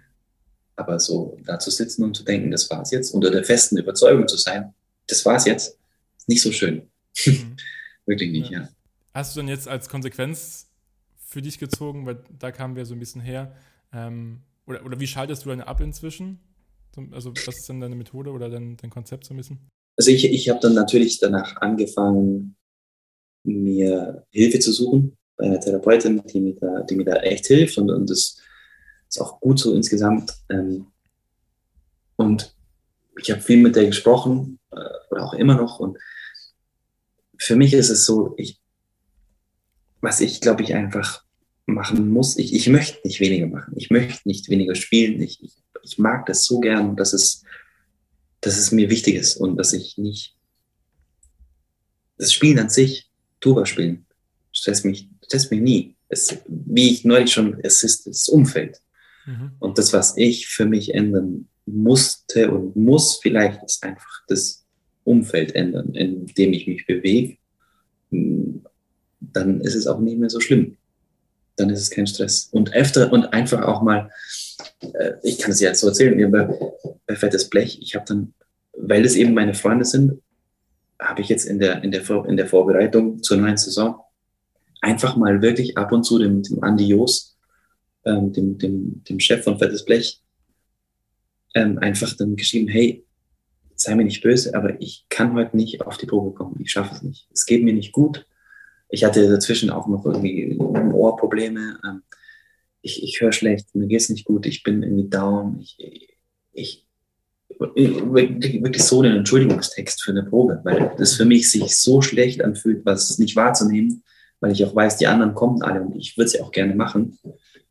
Ähm, und das fühlt sich an, als würde man irgendwie seine Freunde hängen lassen, weil wir müssen ja proben. Weil das Blech lebt von den Proben, weil es ist auswendig, es ist schwer zu spielen, es ist, da kann man nicht einfach sagen, ja, das spiele ich halt dann irgendwie, es gibt keine Notenblätter da, es muss alles laufen und man muss ja voneinander abgestimmt sein. Und wirklich so ein Text und, und dann kann man, hier klar, bleib doch zu Hause, ist doch kein Ding. Und es war nie ein Drama. Und das, das sind dann die Momente, wo man sich sicher ist, okay, ich glaube, da ist es gut zu bleiben. Da kann man auch mal, wenn es nicht gut läuft, dann sagen die nicht, ja, ist halt scheiße, dann suchen wir uns halt jemand anderen, der immer kann, weil es gibt auch genug andere, die das spielen, was du spielen kannst. Der hat halt vielleicht immer Zeit, es passt. Oder dem geht's, dem geht's, der hat nicht so viel Stress, der schafft es. Aber die Typen haben dann gesagt, nö, dann, dann mach heute einfach heute frei. Und dann nächste Woche wieder. Kein Stress, gar kein Thema. Hm. Und dann ist es schon viel einfacher wieder. Dann habe ich schon weniger Stress. Weil den Stress, mache natürlich nur ich mir selbst, ist ja klar. Oder das, das, Logisch, ja. das weiß ich. Das weiß ich absolut. Und trotzdem kann man es nicht abstimmen. Weil dieser Leistungsanspruch und der Anspruch, dass man immer da ist und eben gerade bei so einer Band wie Fettes Blech, wo nicht alle professionelle Musiker sind, sondern eigentlich aus Freundschaftsgründen wir eigentlich miteinander spielen. Ähm, gerade da muss man eigentlich dann noch mehr, aus meiner Sicht, wenn man schon der Profi ist, zuverlässig sein, da sein, alles spielen können. Nie, es darf nie irgendwas zu viel sein. Man muss alles können. Und ja, davon muss ich, das, da muss ich mir wieder von ein bisschen verabschieden. Es ist dieses, dieses überall 120 Prozent geben, geht nur, wenn man da auch wirklich gern ist. Hm. Genau. Ja, ja, absolut, auf jeden Fall. Ich glaube, das nimmt auch so ein bisschen dann schon die, die Antwort auf die nächste Frage auch vorweg. Die, also wenn wir langsam auch gegen Ende des Gesprächs kommen, ähm, mhm. ist nämlich eine der letzten Fragen immer, was du gerade übst, was du noch nicht so gut kannst, was auch gerne nicht musikalisch sein darf, aber das ist wahrscheinlich dann auch genau die Antwort, ne? Ja, ja. Boah, gut. Durch diesen ganzen, durch dieses ganze ähm, Ding im November, als es, als es mir da nicht gut ging und das war auch natürlich nicht nur musikalisch, auch das, das Ganze färbt auch äh, privat ab natürlich. Das war alles irgendwie eine schwierige Zeit und ich habe dann bei Alpenblecher aufgehört, was, was für mich ganz lang so ein, so ein extrem großer Teil in meinem Leben war. Durch Alpenblech bin ich eben auch überhaupt zur ganzen Musik gekommen. Und ich musste einfach aufhören aus auch persönlichen Gründen. Und es, es hat einfach nicht mehr, es ging nicht mehr so. Mhm. Das war ein Thema, was mich lange belastet hat. Wo man dann aber auch eben wieder sagt, nee, man zieht durch, das geht. Ähm, ich kriege das alles irgendwie unter einen Hut, ich schaffe das. Ähm, genau, und da war einfach, es war, gab extrem viele Wechsel, äh, Veränderungen in, in, in meinem ganzen Leben, so das letzte Jahr ungefähr. Es ist einfach sehr viel passiert, so. Ähm, und das hat mich so gezwungen, anders zu denken oder anders, anders zu werden, auch mich zu verändern, wirklich. Mhm. Ähm, und es war wie so ein, wenn du dich von selbst nicht änderst, dann, dann, dann zwinge ich dich dazu, wie der Körper oder so. Dann kommt alles auf einmal so, dass du dich ändern musst. Du, ich mach das, dein, dein Ohr funktioniert, funktioniert nicht richtig. Du kannst jetzt einfach mal gar nicht üben. Du bekommst Panikattacken beim Spielen ja, dann, dann wirst du wohl ab und zu mal die Tuba weglassen, weil Panikattacken machen keinen Spaß.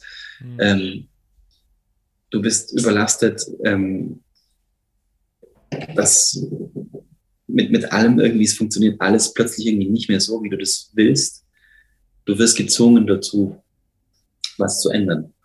Und was für mich da jetzt so, so ein, Learning daraus ist, ist vielleicht in Zukunft nicht mehr unbedingt diesen Punkt anzusteuern, sondern ein bisschen klüger sein in den ganzen Entscheidungen, dass man einfach vorher vielleicht schon ein paar Mal sagt, ich kann heute nicht oder es geht nicht oder ich schaffe das nicht und nicht dann, nachdem das alles schon viel zu viel war und, und äh, dann zu sagen, es geht gar nicht mehr. Mhm. Und dann ist nämlich die Kacke. Das darf man im Podcast sagen, habe ich gehört. Das ist nämlich die Kacke, ist die Kacke nämlich am Dampfen. Ähm, so. Und wenn, um jetzt die Frage zu beantworten, was, was lerne ich, was ich noch nicht so gut kann? Ja, wenn ich das wüsste, wenn ich das wüsste, dann, dann wäre es einfacher. Ich weiß es nicht. Ich glaube, es hört sowieso nie auf. Das auf jeden Fall nicht. Aber ich glaube, das so ein bisschen, was du auch vorher schon so angedeutet hast, vielleicht, dass, dass du auch vor den Dingen stehen willst, dass du es vorher so schön formulierst. Und ne, dass Danke. du daherläufst, oder? Das ist so ein bisschen noch das, oder? Dankeschön. Das ist jetzt genau das, was ich eigentlich sagen wollte. Super. Ja, ja vor den Dingen zu stehen und nicht immer das ständige Hinterherlaufen, nicht immer versuchen, allem gerecht zu werden und nicht versuchen, das, ja, vor den Dingen zu stehen. Lass uns einfach so stehen. Das, das, ich glaube, das beinhaltet alles. Ja, ja finde ich cool.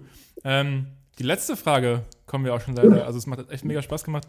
Ähm, aber die letzte Frage, die ich immer hier auf dem Zettel stehen habe, wäre, welchen Tipp würdest du gerne deinem jüngeren Erstsemester Musikstudenten ich mitgeben, äh, um den du damals froh gewesen wärst? Hm.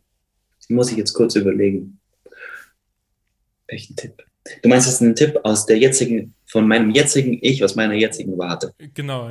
Mit dem, mit dem Wissen von heute, was hättest du damals vielleicht anders gern gemacht oder vielleicht auch genauso, wo du sagst, das da war auf jeden Fall genau richtig, so machst du nochmal? Ich glaube, das Ganze, das habe ich ja vorher schon mal erzählt, das Problem bei der ganzen Sache war, dass es funktioniert hat. Deshalb ist es schwer jetzt zu sagen, ja, hättest du das mal anders gemacht. Wenn ich jetzt sagen würde, ja, ich, hätte, ich würde zu mir sagen, bleib mal entspannt und sowas, das ist eigentlich Quatsch. Weil wahrscheinlich hätte es dann nicht so funktioniert, wie es funktioniert hat. Wahrscheinlich war jedes Mal dieses zu lange üben, zu viel machen, war eigentlich in der Summe vielleicht genau das, was, was ich persönlich, ich rede nicht von anderen. Es gibt andere Leute, die funktionieren vielleicht viel besser, wenn sie weniger machen, wenn sie fokussierter sind mit weniger am Tag oder einfach auch von Natur aus begabter sind, dass die Sachen nicht machen müssen. Für mich persönlich hätte das wahrscheinlich gar nicht anders kommen können. Ähm und das beinhaltet auch dass dieses ganze Soziale sich ab, abkapseln. Das war schlecht, tatsächlich schlecht, weil, weil man verliert auch Leute dadurch, natürlich. Weil irgendwann hat keiner mehr Bock, dich zu fragen, ob du irgendwo hinkommst, wenn du zum zehnten Mal sagst, ja, nee. Ähm, und das ist mir schon bewusst, dass das schlecht ist, aber ich würde vielleicht die Leute, die jetzt noch da sind, von den, von den Freunden oder sowas, ähm, ich glaube, die verzeihen mir das, wenn ich jetzt sage, ja, das würde ich trotzdem vielleicht wieder so machen. Weil weil du, wenn du in diese Kurve kommst, du musst, du bist irgendwie so besessen von dem. Du willst es unbedingt haben. Und ich kenne auch, ich, ich habe einen, einen, Kumpel am Opernhaus, den Felix, äh, ist bei uns äh, Schlagzeugakademist. Also der hat noch keine feste Stelle, aber der ist so im Probespielmodus und so. Das ist genau so ein Typ. Das ist einfach dieses, dieses obsessive, exzessive Üben den ganzen Tag. Der, der hat immer Augenringe. Der ist immer, immer, der ist immer durch. Und ich, ich denke, ja, und er sagt dann immer, ja, ist schon viel und so. Und, aber es muss eigentlich genauso sein. Irgendwie, du musst. Es ist immer wieder bei diesem Balance-Ding. Mhm. Alles, was extrem ist, hat keine Balance. Einen Job in einem Orchester zu bekommen, ist irgendwo eine, was Extremes. Es gibt so wenig Stellen für so viele Leute, die das wollen. Also jeder, der mir sagt, da gibt es eine Balance, glaube ich einfach Zumindest nicht in einer bestimmten Phase. Irgendwann kommt die Balance vielleicht, aber es gibt eine Phase, ein paar Jahre, da gibt es das nicht. Da kann man es nicht haben. Das, das, funktioniert nicht. Bei anderen ist die Phase von 13 bis 17 irgendwie Jungstudent und den ganzen Tag nur von einem Wettbewerb zum nächsten und so und dann mit 18 eine Stelle bekommen und dann mit 22 frustriert sein. ähm, und bei anderen ist die Phase einfach später, aber die wird irgendwann kommen und ich glaube, die, die die prägt einen auch. Und ich sehe eben auch Leute, ich habe jetzt wieder, es gibt in, in, in, Zürich einen jungen Studenten, der ist jetzt in München ähm, an, der, an der Staatsoper Akademist. Das ist der gleiche Typ wie ich das war für einfach, der, der kann kaum fünf Sätze sagen vor, vor Nervosität und sowas, aber der übt den ganzen Tag Tuba. Und der übt sich kaputt und, und macht sich, aber der, der Typ spielt meines Erachtens ist, dass ich muss ich froh sein, dass ich jetzt einen Job habe, weil in ein paar Jahren macht er uns alle nass. ähm, aber der übt, der übt einfach den ganzen Tag. Der, der hinterfragt auch nicht, wird es jetzt zu viel oder habe ich jetzt da gerade diese, diesen Pfeiler von meinem Übelplan zu wenig oder zu viel gemacht? Üb einfach mal. Üb und, und dann brauchst du noch einen guten Lehrer, der dich ab und zu wieder so in die Bahn schubst. Mhm aber ich glaube manchmal, um diese Frage jetzt vielleicht zu beantworten, ich glaube, ich hätte vielleicht nichts anders gemacht. Ich glaube, es wäre nicht anders gegangen. Wenn, es, wenn immer noch das Ziel wäre, das zu machen, was ich jetzt machen darf, wäre es nicht anders gegangen. Punkt. Sage ich so. Ja. Ja. ja. das ist dann vielleicht auch dann abschließend Leidenschaft im, im vollkommensten Wortsinn. So, ne? Leidenschaft im Sinne von einer, einer wirklichen Passion für irgendwas aber genauso die es schafft, irgendwie auch so, dass man immer am Hadern ist und immer so ein bisschen auch diese Selbstzweifel, was, was in diesem Wort ja so wunderschön auch drinsteckt, so ein bisschen, ne? Ja, Ja, ja ich, ich, ich, ich finde es auch wichtig. Ich, ich finde es einfach wichtig. Ich finde diese ganze, diesen Respekt vor der Sache und vielleicht diese, diese in Anführungszeichen Demut ist einfach wichtig. Ja. Und dem immer hinterher zu laufen, ist eine Lebensaufgabe vielleicht. Und jetzt, jetzt war die ganze Sache natürlich, äh, wie übt eigentlich und sowas. Ich kann dir genau sagen, wie ich was aufteile, wie ich übe, was für Tonhalter und sowas. Aber ich glaube, im Endeffekt, am Ende des Tages zählt einfach nur die Einstellung, dass man es macht. Ganz ehrlich. Die Stunden, die man da investiert, sind nie verloren. Bin ich mir sicher. Alles addiert sich da auf. Da gibt's nicht, klar gibt's mal Stunden, die sind Quatsch, aber die waren schon für irgendwas gut. Die waren für irgendwas gut, da bin ich mir hundertprozentig sicher. Und wenn man jetzt genau einen Übelplan befolgt hat, wo man sagt, du darfst aber heute nur diese drei Stunden machen und du darfst nur das vorkommen, obwohl du vielleicht Lust gehabt hättest, vier oder fünf Stunden zu machen und vielleicht wären die letzten zwei Stunden Quatsch gewesen, weil man einfach irgendein Konzert durchhupt, mehr schlecht als recht, aber die waren für irgendwas gut, das sind zwei Stunden auf dem Konto, die sind da. Und ich glaube, Einstellung schlägt die Planung immer bin ich mir fast sicher. Ja. ja. Das finde ich einen geilen Schluss. Einstellung schlägt Planung. Das finde ich geil. das finde ich, find ich ohne Quatsch mega, mega, mega geil. Weil das ist, glaube ich, so, so am, am, am Ende des Tages genau das so halt so, oder? Weil.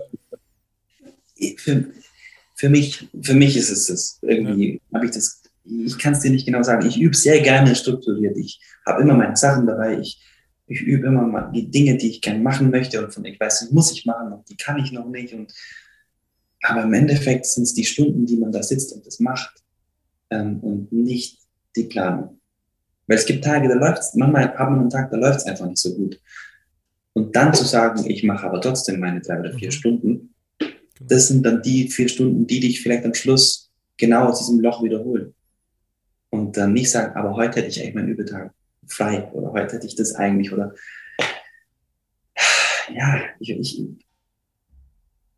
oder es gibt Tage, da hat man, ich nehme mir manchmal vor, dann nehme ich irgendwie nur meine, meine, meine 20 Seiten Tonleiter mit. Heute mache ich einfach nur ganz bewusst den ganzen Tag Neutonleitung.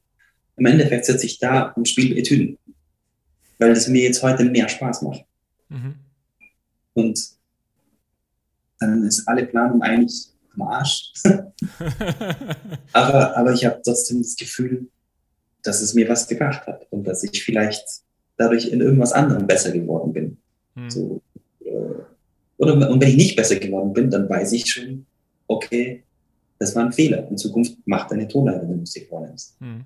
So, dann passiert das vielleicht schon weniger, dass man sein, sein, sein, seine Planung verlässt. Aber ich, ja, die, die, die Einstellung dazu und das zu machen, ist vielleicht wichtiger als, als die Planung, ja.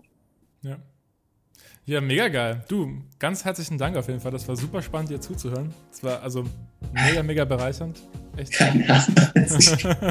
Keine Ahnung. Ja. Nee, doch, also ich fand es wirklich mega cool. Äh, vielen lieben Dank, Florian. Ich hoffe, euch hat das Gespräch genauso begeistert und fasziniert wie mich. Wenn ihr den Podcast unterstützen möchtet, schaut in Zukunft doch bei Steady vorbei. Den Link gibt es natürlich in den Show Notes. Die nächsten Gäste stehen bereits in den Startlöchern. Bis ganz bald wieder. Ciao, euer Patrick.